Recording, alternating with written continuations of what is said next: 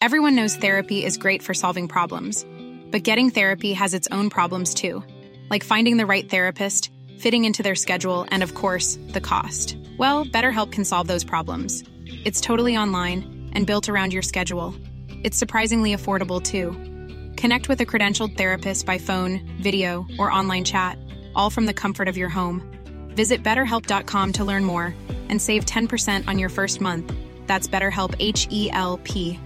Mom deserves the best, and there's no better place to shop for Mother's Day than Whole Foods Market. They're your destination for unbeatable savings, from premium gifts to show-stopping flowers and irresistible desserts. Start by saving 33% with Prime on all body care and candles. Then get a 15-stem bunch of tulips for just $9.99 each with Prime. Round out Mom's menu with festive rosé, irresistible berry chantilly cake, and more special treats. Come celebrate Mother's Day at Whole Foods Market. Hiring for your small business? If you're not looking for professionals on LinkedIn, you're looking in the wrong place. That's like looking for your car keys in a fish tank. LinkedIn helps you hire professionals you can't find anywhere else, even those who aren't actively searching for a new job but might be open to the perfect role. In a given month, over 70% of LinkedIn users don't even visit other leading job sites. So start looking in the right place. With LinkedIn, you can hire professionals like a professional. Post your free job on linkedin.com/people slash people today. Bonjour à tous et bienvenue dans ce nouvel épisode d'Objectif Client. Je m'appelle Jérôme Turi et je suis le cofondateur d'Anomia, le cabinet de conseil en stratégie qui rend le pouvoir aux avocats. Au cours de nos activités de conseil et de formation, nous nous sommes rendus compte que les avocats gagneraient à mieux connaître leurs clients. C'est pour cela qu'est né Objectif Client, le podcast qui laisse la parole aux clients des avocats pour qu'ils nous parlent de leurs conseils. Aujourd'hui, j'ai le plaisir de recevoir Frédéric Pister, directeur off-grid de Neoti Capital, le premier investisseur au monde spécialisé dans les services distribués d'énergie renouvelable et de mobilité électrique. Je ne vous en dis pas plus et laisse place à ma conversation avec Frédéric. Bonne écoute Fred Pister, bonjour et bienvenue. Bonjour. Merci de m'accueillir euh, ici dans ton, euh, ton petit chez-toi, là où tu télétravailles en ce moment, avec le respect évidemment des, euh, des règles sanitaires. Je t'en prie, sois le bienvenu. Merci. Donc Fred, tu es directeur off-grid de la plateforme Neoté euh, Investissement, Oui. c'est ça? Euh, Donc moi, je te connais un petit peu, je connais un petit peu ton parcours. Est-ce que tu peux nous présenter en deux minutes euh, ton parcours avant de devenir directeur Ouais, bien sûr. Euh, moi, je suis sorti d'HEC en 2008, ça commence à dater maintenant. Ouais. Euh, je me suis essayé au conseil sans grand succès. Je me suis vite aperçu que c'était pas fait pour moi. J'ai eu une petite expérience entrepreneuriale dans le, dans le vin et la gastronomie, qui n'a pas marché aussi bien qu'espéré. Une autre expérience dans le monde des centres d'appel chez Webhelp, une boîte qui finalement a réussi à attirer pas mal d'HEC. Et à un moment, j'ai eu envie de, de prendre un virage vers une activité qui, à mon sens, avait plus de sens, justement. Ouais. Euh, c'est comme ça que je me suis intéressé euh, au milieu de l'énergie renouvelable en Afrique et ça fait 5-6 ans que j'évolue dans, dans ce secteur à faire dans un premier temps du développement euh, de projets pour le compte d'une boîte qui s'appelle Smart Energy, boîte française. Et avant de rejoindre Neoté Capital, donc basculer plus sur la partie investissement. Euh, j'ai rejoint Neoté Capital euh, il y a bientôt deux ans pour prendre la direction de la plateforme Neoté Off-Grid Africa. D'accord, ok, très clair. Est-ce que tu peux nous parler un tout petit peu plus de ce que fait Neoté Capital? Bien sûr, Neoté Capital, c'est euh, une entreprise française qui a été créée par EDF, Mitsubishi et Forsy Power, fabricant français de batteries. Et Neoté Capital est une société de gestion qui manage des plateformes d'investissement. Donc, euh, à ce jour, il y a deux plateformes d'investissement qui sont sous, sous management. Euh, une dédiée à la mobilité électrique, Neoté Green Mobility, Mhm. et une autre dédiée euh, à l'énergie décentralisée, donc off-grid en Afrique, Neoté Off-Grid Africa, donc plateforme dont je suis le directeur. D'accord. Euh, quel est l'objectif de cette plateforme? C'est euh, déployer des capitaux, de l'equity euh, sur des projets d'énergie renouvelable décentralisée en Afrique. Donc on a comme actionnaire Meridiam, gros fonds d'infrastructure français, EDF et Mitsubishi. Et donc notre mission, c'est de trouver des projets dans lesquels ces trois actionnaires vont investir à travers la plateforme et ensuite de, les manager pendant toute la durée, la durée de vie des projets. On parle de projets relativement longs, entre 5 et 20 ans, selon euh, le type de technologie utilisée. D'accord, donc en fait, ton job, c'est de trouver ces projets-là et de, euh, une fois qu'on a fait le choix d'investissement, de, de, manager ces projets pour avoir euh, le meilleur retour sur investissement possible. Exactement, mon job, c'est de les trouver, de les structurer, parce que généralement, on arrive à un niveau de développement qui n'est pas toujours parfait, ou euh, la façon dont c'est structuré ne nous permet pas de cocher toutes les cases qu'on doit cocher pour que notre comité d'investissement valide cet investissement. Mhm. Et une fois qu'on a, qu'on a closé, c'est pas là que le travail s'arrête, au contraire, c'est là que le travail commence et c'est là que tu vas commencer à faire ton TRI si tu manages ton projet correctement. Donc, euh, quand on est sur des projets de mini-réseau où euh, on, a, on a une autorisation pour exploiter ces mini-réseaux en Afrique euh, entre 10 et 20 ans, il, faut, il faut suivre de très près ce qui se fait sur, sur le terrain. Ok, d'accord. Donc en fait, sourcing, closing et après management de projet. Et toi, en tant, en tant, que directeur, tu interviens sur les trois phases à part égale ou c'est quoi ton job aujourd'hui alors mon job aujourd'hui, euh, on, on, a une petite équipe, hein, donc euh, effectivement euh, tout le monde est obligé de, mettre la main à la pâte, donc je me contente pas de faire de la prospective commerciale et de signer les contrats à la fin. Il y a effectivement un boulot de, développement commercial, mais on a la chance d'être sur un secteur qui est un peu autoporteur, où finalement il y a pas mal d'appels entrants, comme on dit. Mm. Pas obligé de sillonner l'Afrique à la recherche de projets, mais beaucoup de porteurs de projets viennent naturellement vers nous parce qu'ils nous ont identifiés comme un des acteurs pertinents euh, sur, euh, sur cette activité. Euh, une fois qu'on a sélectionné les projets qui nous semblent les plus prometteurs, ensuite il y a un vrai boulot de due deal, de structuration, de négociation, parce qu'il y a énormément de, de parties prenantes, euh, le développeur, le constructeur, l'opérateur, les autorités locales, euh, les personnes auprès de qui on va lever la dette, sachant que nous n'investissons que de l'equity, les conseils de chacune de ces parties, donc on est très vite euh, sur des calls à 5-6 parties. le package contractuel, c'est une vingtaine de contrats, une centaine de pages, donc c'est voilà, un, un, boulot de, structuration et de négo assez long. Mmh. Euh, entre 6 mois et, un an, entre le moment où on s'intéresse à un projet et le moment où on appuie sur le bouton pour valider l'investissement. Mmh. Et derrière, comme je te disais, c'est pas, pas là que le boulot s'arrête, au contraire, c'est là que les, choses intéressantes commencent. On va, dans quelle mesure le BP qu'on a vendu aux actionnaires, on va être capable de le faire. C'est là où il y a tout l'enjeu. Ah, c'est là que, là que voilà, toute l'activité d'asset management euh, est primordiale. Mmh. Très clair.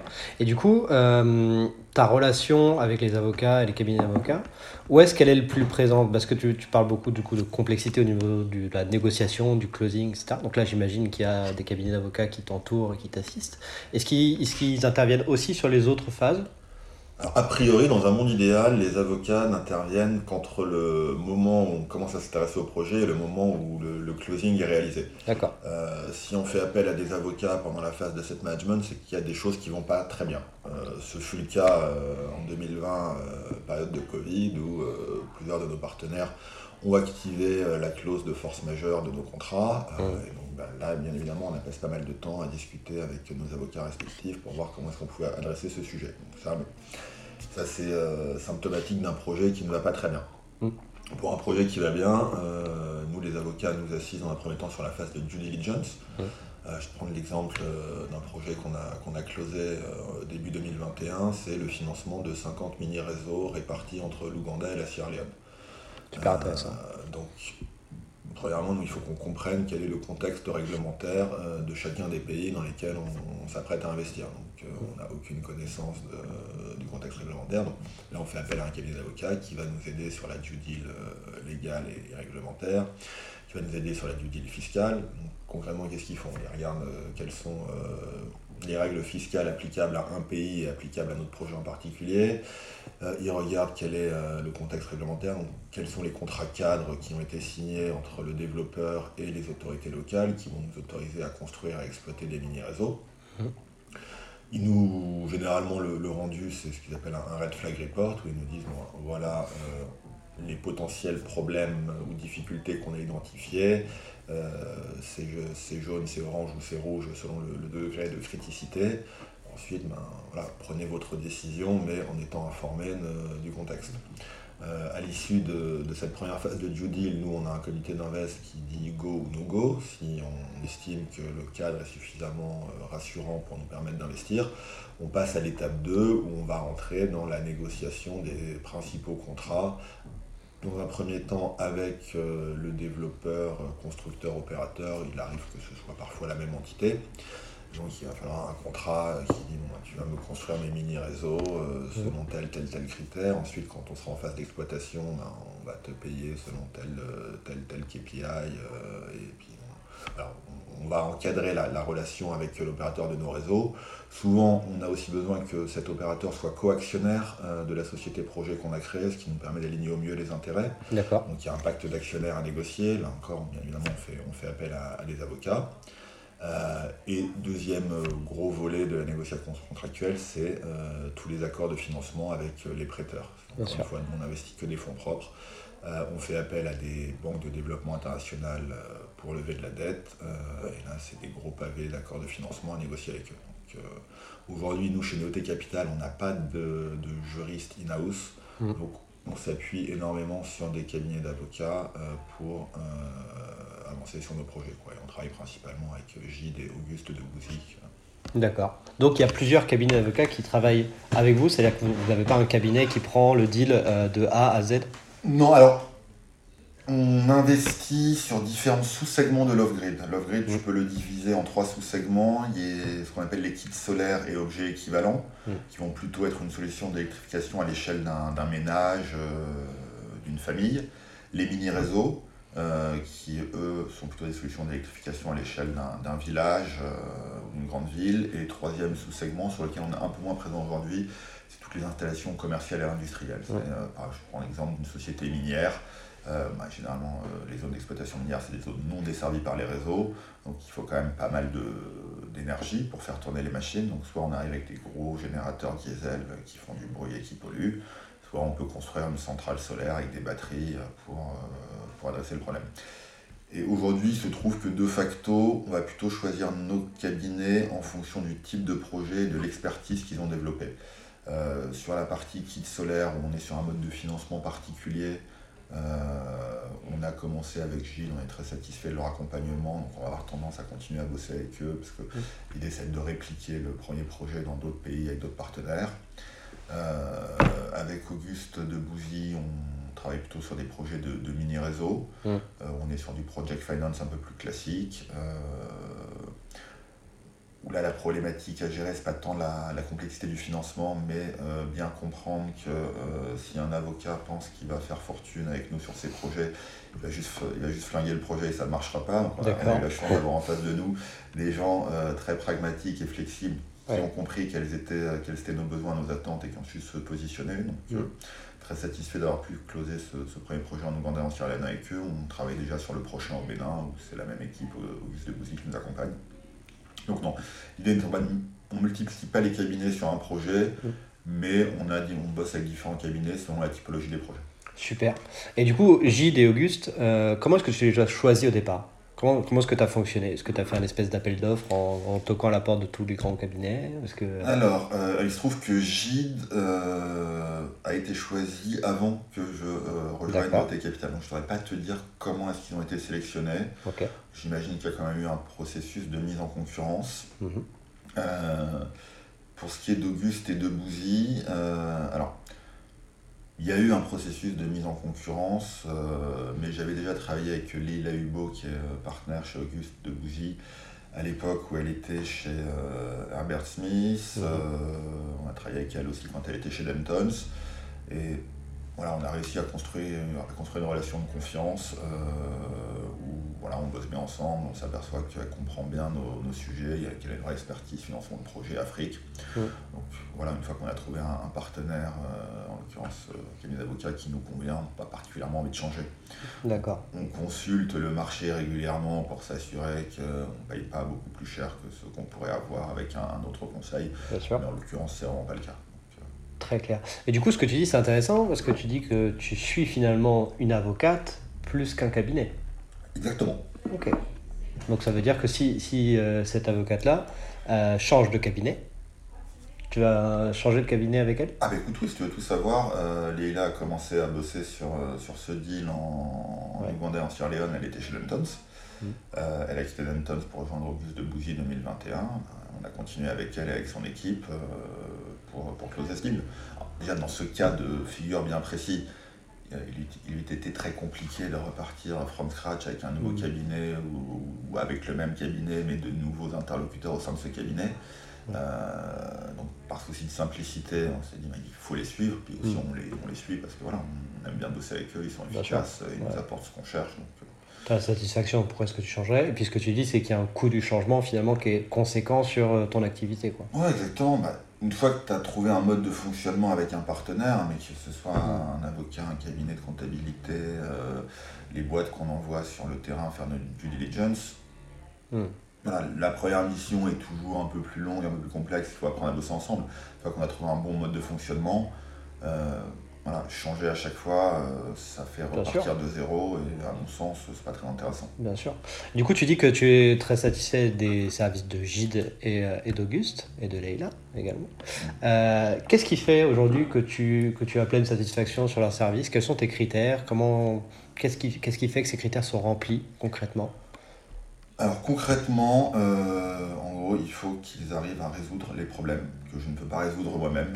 Et qu'ils le fassent euh, dans, un timing euh, compétitif. voilà, parfois il y a, y, a, y a, des degrés d'urgence pour, euh, parce qu'on est soumis à certaines deadlines sur certains projets, donc il faut qu'on soit arrivé à la fin de la négo avant une telle date, sinon on risque de voir les autorisations qui nous ont été octroyées sauter. Donc ça, c'est hors de question.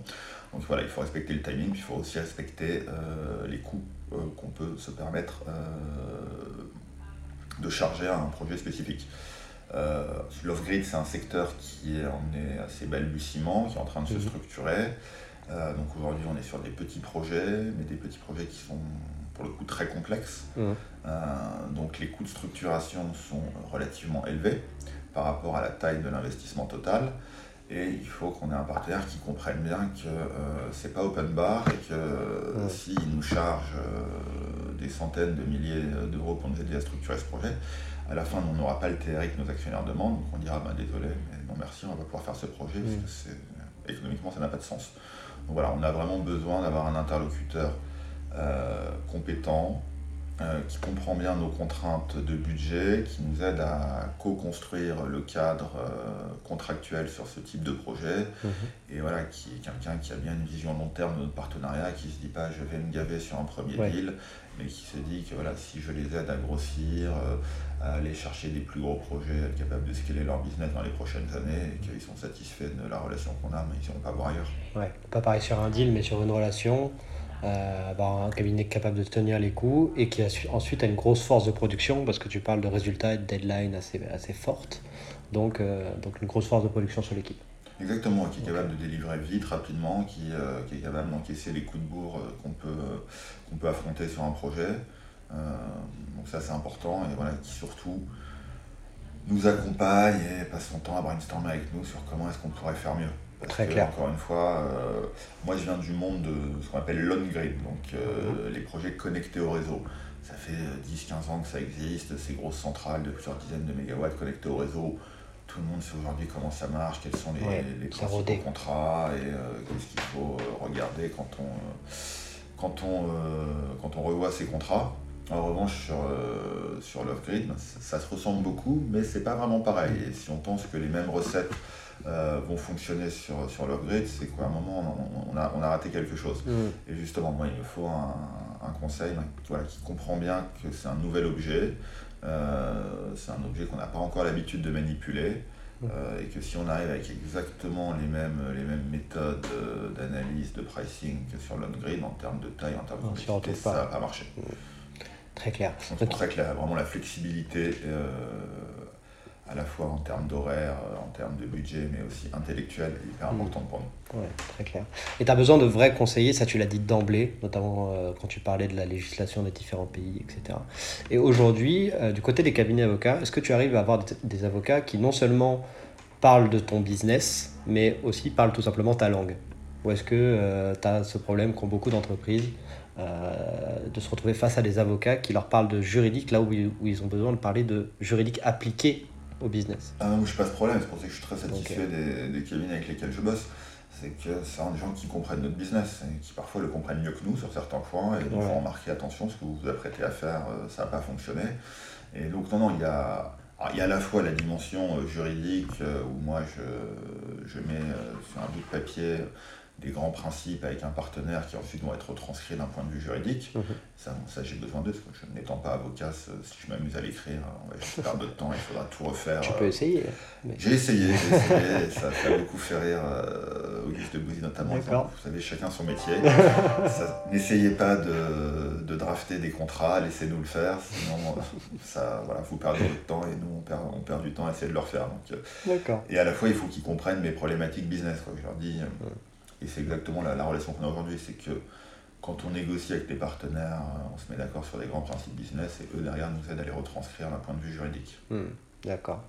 Et donc tu disais euh, que le prix était un facteur très important parce que ça impacte évidemment directement la rentabilité du projet. Est-ce que tu négocies avec tes cabinets d'avocats? Oui, bien sûr. On, négocie les prix euh, parce que Parfois, le, scope est pas, le scope à voir qui n'est pas toujours détaillé comme ils auraient voulu. Parfois, il y a quelques incompréhensions. Donc, on s'aperçoit qu'ils euh, shootent beaucoup plus haut que ce qu'on avait prévu. Donc, on essaie de voir si euh, c'est nous qui avons mal détaillé le scope à voir, qu'il y a une, incompréhension. Donc, euh, il y a un boulot de négo. Parfois, on leur dit Bon, bah écoute, ce que tu me proposes, je comprends que tu as fait tes meilleurs efforts, mais moi, ça ne va pas rentrer dans le budget, quitte à leur montrer avant le BP là, on se dit, bon, ok, sur celui-là, je, te fais, je te fais un prix, mais euh, sur les prochains, on essaiera de se rattraper, on verra comment ça fonctionne. Donc, il y, a un vrai boulot de, de négo, mais vraiment, euh, ça, reste bon enfant. C'est euh, voilà, deux entités qui comprennent quelles sont les contraintes de l'une et de mmh. l'autre, et voilà, qui, de, qui ont envie de faire les choses ensemble et qui essaient de les faire marcher. Donc, mmh c'est pas de la négo désagréable. Ouais, très clair. C'est juste replacer le, le, contrat dans un cadre long terme et dire voilà, là il faut que tu fasses un effort. Euh, mais... Ou alors oui, bon, bah, si tu veux que ça coûte moins cher, euh, moi je vais pas t'aider dans la négo, mais je vais juste faire de la relecture ou si tu arrives à te débrouiller pour que moi ce soit les parties euh, pour que ce soit les parties du, de ton partenaire, enfin les, conseils de ton partenaire qui rédige, moi je me contente de faire de la relecture, ça coûtera un peu moins cher. Donc, on essaie, on essaie de bidouiller ce genre de choses. Hmm, ouais, très clair. Euh, et tu disais que sur les deals, il y avait un nombre significatif de parties. Est-ce que chaque partie a son conseil? Ouais. Ouais. Bien sûr, parfois le conseil il est in-house, hmm. euh, mais chaque partie a son conseil, bien sûr. Ok, et toi tu as interagi avec ces différents conseils ou est-ce que ça c'est le job de l'avocat? Non, non, j'interagis aussi. Quoi. Généralement, euh, sur un call de négo, chaque partie vient avec ses conseils on commence par discuter business, à se mettre d'accord sur les grands principes business, puis derrière les avocats nous disent attention ce que vous voulez faire, ça ne peut pas fonctionner parce que la loi en Ouganda ne l'autorise pas, ou mm. euh, parce que il va y avoir un problème de conflit. Donc non, on interagit directement avec, euh, avec les, les, conseils des autres parties, quoi, ce qui peut parfois donner lieu à des situations un peu, tendues où on sent que. Ah bon? euh, il m'arrive parfois, notamment, d'avoir en face de moi le conseil euh, d'un prêteur qui manifestement n'a pas compris ce qu'on essaie de faire. D'accord. Et en plus, ça peut être un peu tendu parce que les, prêteurs, ce qu'on appelle les DFI dans notre jargon, euh, Development Finance Institution, par mm. exemple l'AFD en France, euh, c'est à nous, sponsors, de payer pour leurs conseils. D'accord, ça c'est intéressant. donc là, on arrive dans une situation où euh, je ne sais pas du tout si à la fin on va closer avec ces gens-là et s'ils vont mettre de la dette sur mon projet. En revanche, euh, eux ont besoin de se faire euh, conseiller par des cabinets tier one, mmh. mais c'est à moi de payer pour, pour ces cabinets.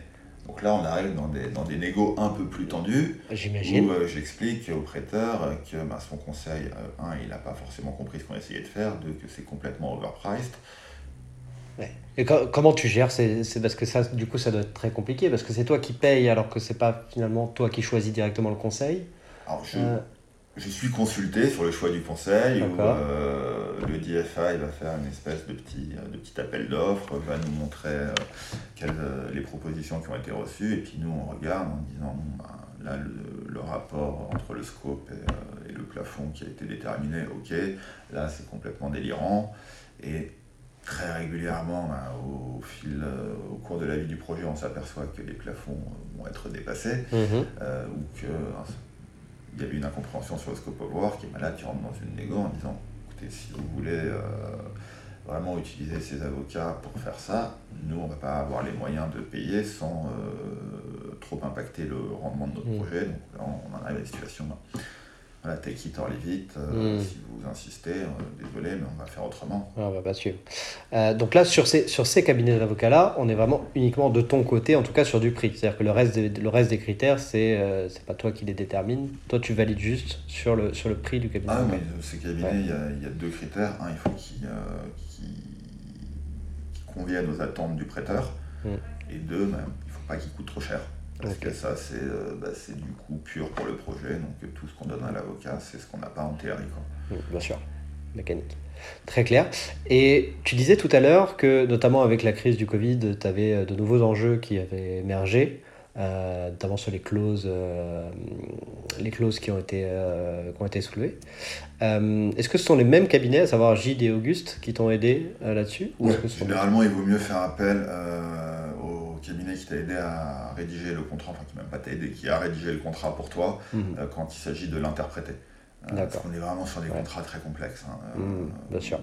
Notamment sur le, sur le projet auquel je pense, où on fait une espèce de titrisation de créances clients en Côte d'Ivoire pour financer un opérateur qui, qui, vend des kits solaires en Côte d'Ivoire. Mhm. le contrat était très complexe. donc si on ne fait pas appel aux gens qui l'ont qui ont participé à la négociation, qui ont en tête l'esprit du contrat et qui l'ont rédigé, euh, bah, ça a coûté beaucoup plus cher parce qu'il faudrait que quelqu'un se plonge dans ce contrat. J'ai bien dû le lire une dizaine de fois, toujours du mal à comprendre certaines clauses. Mm. Encore une fois, je ne suis pas avocat, mais si tu ne fais pas appel à la personne qui l'a écrit, tu, vas perdre du temps. Ouais, très clair. C'est pour ça que sur un projet précis, que ce soit pré-investissement ou post-investissement, on va essayer de bosser toujours avec les mêmes personnes. Hmm, Sinon, euh, bah, on en revient toujours à cette logique de il faut reconstruire une relation, il faut prendre le temps que le conseil rentre dans le projet. Donc tout ça, ça a un coût. Et, on, est, quand même dans, une logique de limiter les coûts. Hmm. Et tu disais que le secteur était en train de se structurer, donc j'imagine que c'est aussi le cas du côté des cabinets d'avocats. Est-ce qu'il y a des choses aujourd'hui que les cabinets d'avocats ne te permettent pas de faire et euh, qui seraient intéressantes pour toi Notamment des offres qui n'existent pas encore ou des, des services qui ne te rendent pas aujourd'hui qui pourraient être utiles Non, écoute, aujourd'hui, sur les projets sur lesquels on bosse, euh, je vois pas de trou dans la raquette, pour utiliser cette expression. Ouais. Euh, les cabinets d'avocats euh, se de nous fournir tous les services dont on a besoin, à la fois sur la phase pré-investissement et post-investissement. Mm. Euh, maintenant, euh, le prochain challenge, c'est comment est-ce qu'on va industrialiser tout ça, l'automatiser. automatiser, ça veut dire définir des templates, parce que les contrats sont toujours les mêmes finalement. Mm. je te parlais des projets connectés au réseau, donc il y a trois principaux contrats qui sont le contrat de construction, le contrat d'opération et puis le, Power Purchasing Agreement avec, euh, avec l'État. Parce mm. que sur les projets connectés au réseau, tu vends ton énergie directement à l'État. Tu as un contrat de rachat d'électricité. Mm. Il y a des templates euh, très clairs qui sont réutilisés euh, par tout le monde, sur tous les projets, dans tous les pays, de ces trois principaux contrats. Aujourd'hui, ce que je vais attendre sur les projets de mini-réseau, c'est euh, cette espèce de boulot de co-construction de template avec Auguste Debussy, avec euh, les différents, euh, différentes parties prenantes du projet, pour nous aider à, automatiser le truc et faire en sorte bah, qu'à chaque fois, il ne faille pas renégocier, réécrire un contrat en repartant d'une feuille blanche. Mm. Tout ça nous fera gagner du temps et nous fera gagner de l'argent. ce que j'attends de leur part, c'est voilà, nous aider à construire à la fois le cadre réglementaire dans les pays, mais aussi le cadre contractuel avec les différents partenaires en mm. identifiant euh, les principaux contrats qu'il faudra toujours répliquer sur un projet précis. Très clair. Mais euh, en étant souvent en contact des cabinets d'avocats, alors je ne sais pas si ce sera le cas de JD et Auguste, mais est-ce qu'il n'y a pas ce, risque euh, que le cabinet d'avocats finalement te réponde Ok, mais tu veux que je t'aide à te passer de moi dans le futur? Ou à moins avoir recours à mes services en automatisant justement cette ces, tâches contractuelles. Ouais, mais ils sont suffisamment intelligents pour comprendre que c'est un must-have et qu'on ne pourra pas faire autrement. Donc si c'est pas eux qui le font, je trouverai quelqu'un qui le fera à leur place. Et cette personne qui l'aura fait à leur place, bah, j'aurais tendance à vouloir bosser euh, avec elle parce que c'est elle qui m'aura aidé à rédiger les, contrats, donc elle les connaîtra par cœur. On aura construit cette fameuse relation au long cours dont je te parlais. Donc, euh, Bien sûr. ils, sont, ils sont suffisamment intelligents pour se dire que c'est le sens de l'histoire euh, qu'on ne peut pas faire autrement. Donc si je le fais pas avec eux, je le ferai avec quelqu'un d'autre. Bien sûr. Faut, faut qu'ils t'accompagnent sur cette évolution, sinon euh, tu vas changer de conseil finalement. Voilà, même eux, ça leur, fera, ça leur fera gagner du temps, ça leur permettra d'adresser plus de projets en parallèle, ça leur permettra d'avoir un plus gros track record, sur ce, Bien sûr. de se positionner sur ce secteur qui est encore à ses débuts. Donc, euh, voilà. ah, S'ils avaient le côté un peu filou, ah non, il faut que je te charge au max euh, Mm. sur chaque projet, bon, ce serait un peu une insulte à notre intelligence Bien euh, sûr. financière. Il y en a beaucoup qui essayent quand même, hein. mais peut-être pas ceux-là. Ah, Voilà, mais c'est peut-être pour ça qu'on bosse pas avec eux. C'est clair, c'est clair. Est-ce qu'il y a, d'autres raisons, euh, celles-là, qui pourraient te pousser à changer de conseil? Une raison qui pourrait me pousser à changer de conseil, euh, alors moi comme je te l'ai dit, hein, j'ai plus tendance à bosser avec des personnes qu'avec des cabinets. Ouais, Euh, bah, ce serait que ces personnes changent de, de cabinet, aillent peut-être dans un cabinet avec lequel euh, il y, a, y a un mauvais historique avec ma boîte et qu'on n'ait pas forcément envie de bosser avec eux, que ce cabinet leur laisse moins de, de flexibilité sur, euh, euh, sur les fees qu'ils peuvent charger et qu'à chaque fois bah, les négos deviennent hyper tendus ou qu'on arrive euh, sur, euh, sur des niveaux de fees qui ne sont pas adaptés à mes projets. Euh, ou alors, euh, voilà, à un moment, un problème d'intuitu personnel sur euh, un deal qui se passe mal, et puis ça, ça entame la relation, mais euh, bien sûr, mais a priori, il n'y a aucune raison de changer. non, a priori, il n'y a pas de raison de changer. C'est quelque chose qu'on, qu'on- dont on discute beaucoup avec les cabinets euh, qu'on accompagne. On essaye de leur expliquer qu'effectivement, quand on veut ouvrir une pratique, une activité, finalement, il faut qu'on trouve un client cible qui soit insatisfait de son conseil actuel. Sinon, euh, le client n'a pas ce réflexe de, de, de changer de conseil. Et finalement, c'est ce que tu es en train de confirmer. C'est-à-dire qu'il n'y a aucune raison de changer puisque, a priori, tu es pleinement Bah, satisfait. c'est ça, tu vois, c'est au même titre que le médecin ou le coiffeur. Sais bien que je vais, rarement chez le coiffeur, bon, euh, t'as- un mec qui te connaît bien, qui sait exactement quelles sont tes attentes, qui sait te parler, bon, bah, qui va pas euh, tous les quatre matins changer de médecin ou changer de coiffeur. C'est c'est une relation qui, qui se crée, euh, tout le monde est content, et sauf, sauf problème, euh, on change pas. quoi. Bien sûr. Et pour, on arrive bientôt à la fin de, à la fin de ce podcast. Est-ce que tu aurais des, des conseils finalement euh, pour euh, les cabinets d'avocats avec lesquels tu travailles euh, en tant que client Ou est-ce que finalement vraiment tout va pour le mieux avec Vide et Auguste? Écoute, pour le moment, tout va pour le mieux. On, est, on, est, on est ravis de la dimension assistance juridique, de la dimension conseil aussi, c'est très important. On veut pas, quand on parle d'un cabinet d'avocat, on ne veut pas juste qu'ils te traduisent euh, un texte euh, compliqué pour le commun des mortels. Euh, on veut aussi qu'il y ait une dimension conseil. En gros, on est souvent face à un arbre de choix et qui me disent bon, si tu choisis ça, voilà ce qui se passe, si tu choisis ça, voilà ce qui se passe. À ta place, je choisirais ça. Peut-être se mouiller encore plus dans la dimension conseil, même si c'est compliqué pour eux, parce qu'après, ils ont pas envie que le client se retourne. Ça retourne. Ouais, Ouais. Tu m'as donné un mauvais conseil, ça ne marche pas, c'est de ta faute. Euh, non, les conseils, j'aurais plutôt ben, sur tous les cabinets avec lesquels on a pu être amené à discuter, mais avec lesquels on a dit- finalement décidé de ne pas bosser. Quoi. Voilà, bien comprendre que euh, ce qu'on cherche, en tout cas nous dans notre secteur, c'est une relation au long cours. euh, et bien comprendre quels sont, quels sont les enjeux financiers sur ces petits projets d'off-grid. Hmm. Voilà, bien comprendre quels sont les besoins de ton, ton client potentiel et, et Mm. éviter d'être trop gourmand sur, euh, sur les premières côtes parce que ça ne marchera pas. Ouais, parce que quand tu quand as refusé de bosser avec des conseils, ça a toujours été des questions de prix.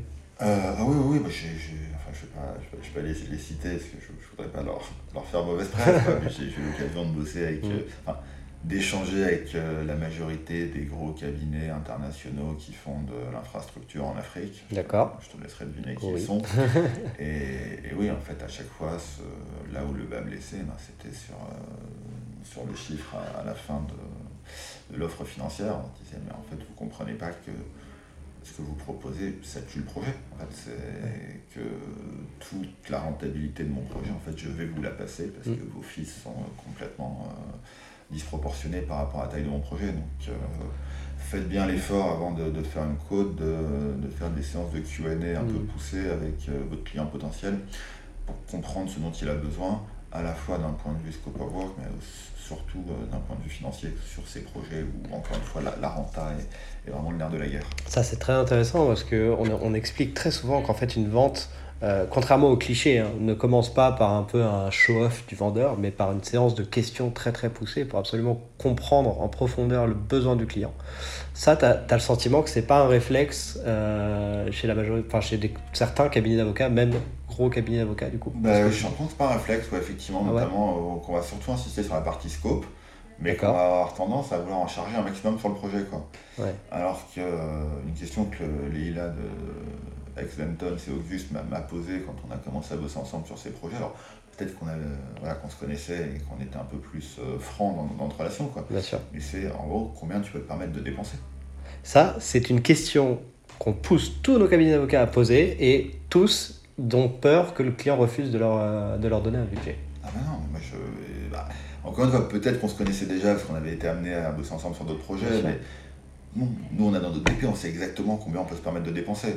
Donc peut-être mm. qu'on va euh, minorer un peu. Euh, c'est le jeu aussi. Mais, voilà. Mais au moins, il y a l'ordre de grandeur qui rentre. de grandeur. Donc, euh, mm. si je peux me permettre de dépenser 200 et que, et que tu tu me fais une propale à 400, mais c'est hors de question. Et, hmm. je lirai même pas le reste, tu vois. C'est vrai que ça paraît fou que sur des, projets de cette ampleur, qu'on n'ait pas une discussion suffisamment poussée pour avoir ne serait-ce qu'une idée du budget du client. Ouais, je, suis d'accord avec toi. Et en plus, ça ferait économiser du temps et de l'énergie à tout le monde. Bien sûr. Plutôt que eux s'embêter à faire une jolie proposition en 40 pages, euh, sachant qu'elle a aucune chance d'être acceptée parce que c'est beaucoup trop cher, euh, qui me disent dès le départ, bah oui, non, là ton scope euh, ça va pas le faire parce que nous on a, on a des taux horaires trop élevés et ça marchera pas. ok très bien, sur ce projet ça marchera pas avec vous, mm. peut-être qu'on se reparlera dans un futur proche sur d'autres projets. Mm. Pour moi c'est vraiment la question à, poser dès le départ. Donc là je suis plus dans une logique où je remets en concurrence des cabinets parce que pour l'instant j'ai trouvé, euh, je suis à mon pied sur les, deux types de projets que je suis amené à financer. Mm. Mais euh, dans le cadre de discussions avec d'autres conseils qui peuvent être des conseils techniques, et des conseils d'évaluation de, demande sur le projet de mini-réseau, je, enfin, je leur dis tout de suite, voilà, sachez que nous, on a, on a, on a un plafond qui est de temps. On a un budget. Donc euh, voilà, si vous me faites une proposition au-dessus de ça, ça ne marchera pas. D'accord, donc en fait, toi, tu as, finalement ton, ton process, c'est tu vas en bas de la proposition voir le prix total, et si ça rentre dans ton budget, tu regardes le reste. Quoi. Exactement. D'accord. Et pour éviter justement qu'il y ait une incompréhension, je dis dès le premier call ce que je suis capable de dépenser. Bien sûr. Comme ça, au moins, c'est clair. Si tu poses pas la question, tu au moins, tu as donné, donné la réponse. Tout le monde a plein de boulot en ce moment, donc euh, ça rien de, de, faire des propales qui seront pas lues, euh, mm. de faire des calls, de QA avec des gens avec qui on pourra pas bosser parce que c'est trop cher. Mm, c'est clair.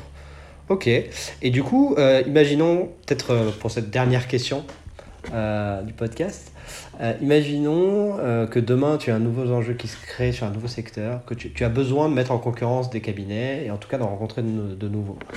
Comment est-ce que tu conseillerais à un cabinet qui ne te connaît pas encore de t'approcher? De m'approcher? Ouais. Comment est-ce qu'il pourrait finalement se positionner sur ce nouveau deal sur lequel tu cherches de nouveaux conseils?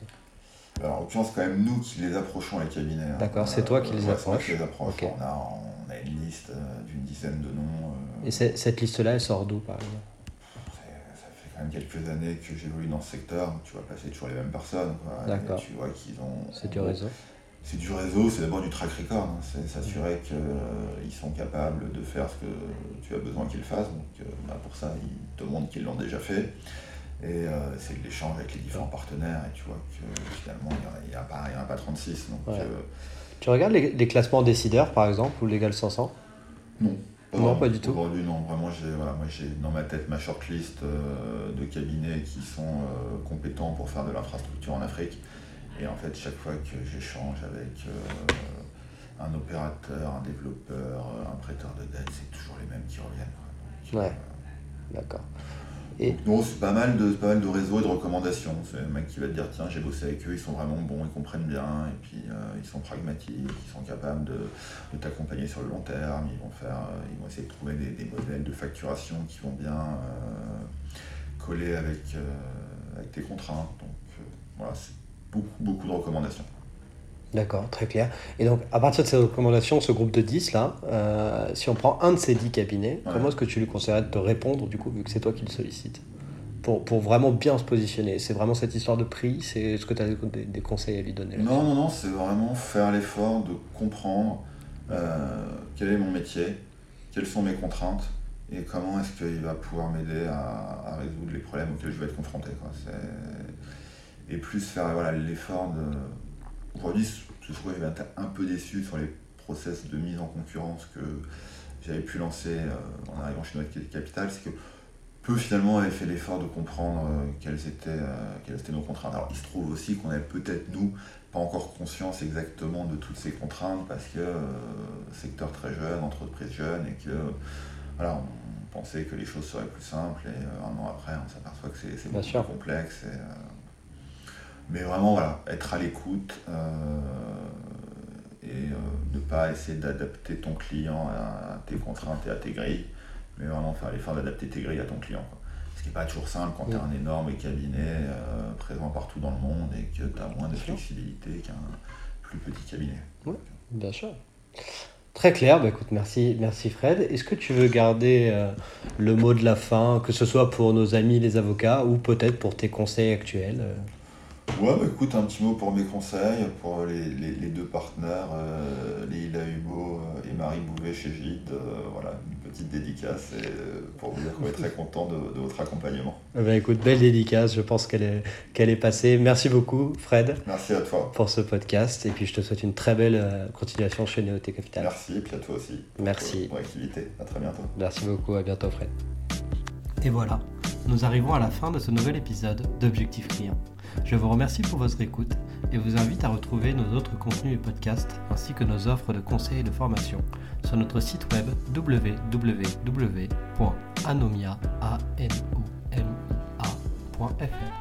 Au revoir.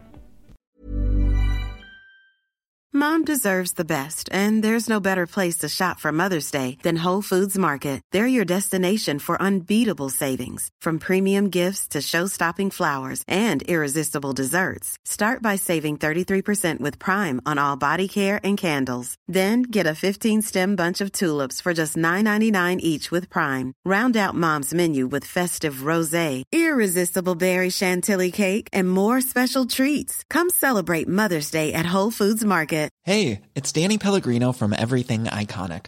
Ready to upgrade your style game without blowing your budget? Check out Quince. They've got all the good stuff shirts and polos, activewear, and fine leather goods, all at 50 to 80% less than other high end brands. And the best part? They're all about safe, ethical, and responsible manufacturing. Get that luxury vibe without the luxury price tag. Hit up quince.com slash upgrade for free shipping and 365 day returns on your next order. That's quince.com slash upgrade. How would you like to look five years younger? In a clinical study, people that had volume added with Juvederm Voluma XC in the cheeks perceived themselves as looking five years younger at six months after treatment. Look younger, feel like you. Add volume for lift and contour in the cheeks with Juvederm Voluma XC. Reverse signs of aging by adding volume to smooth laugh lines with Juvederm Volure XC. For important safety information and to find a licensed specialist, visit juvederm.com. That's J U V E D E R M.com. Not for people with severe allergic reactions, allergies to lidocaine, or the proteins used in Juvederm. Common side effects include injection site redness, swelling, pain, tenderness, firmness, lumps, bumps, bruising, discoloration, or itching. There's a risk of unintentional injection into a blood vessel, which can cause vision abnormalities, blindness, stroke, temporary scabs, or scarring. Talk to a licensed specialist to find out if it's right for you.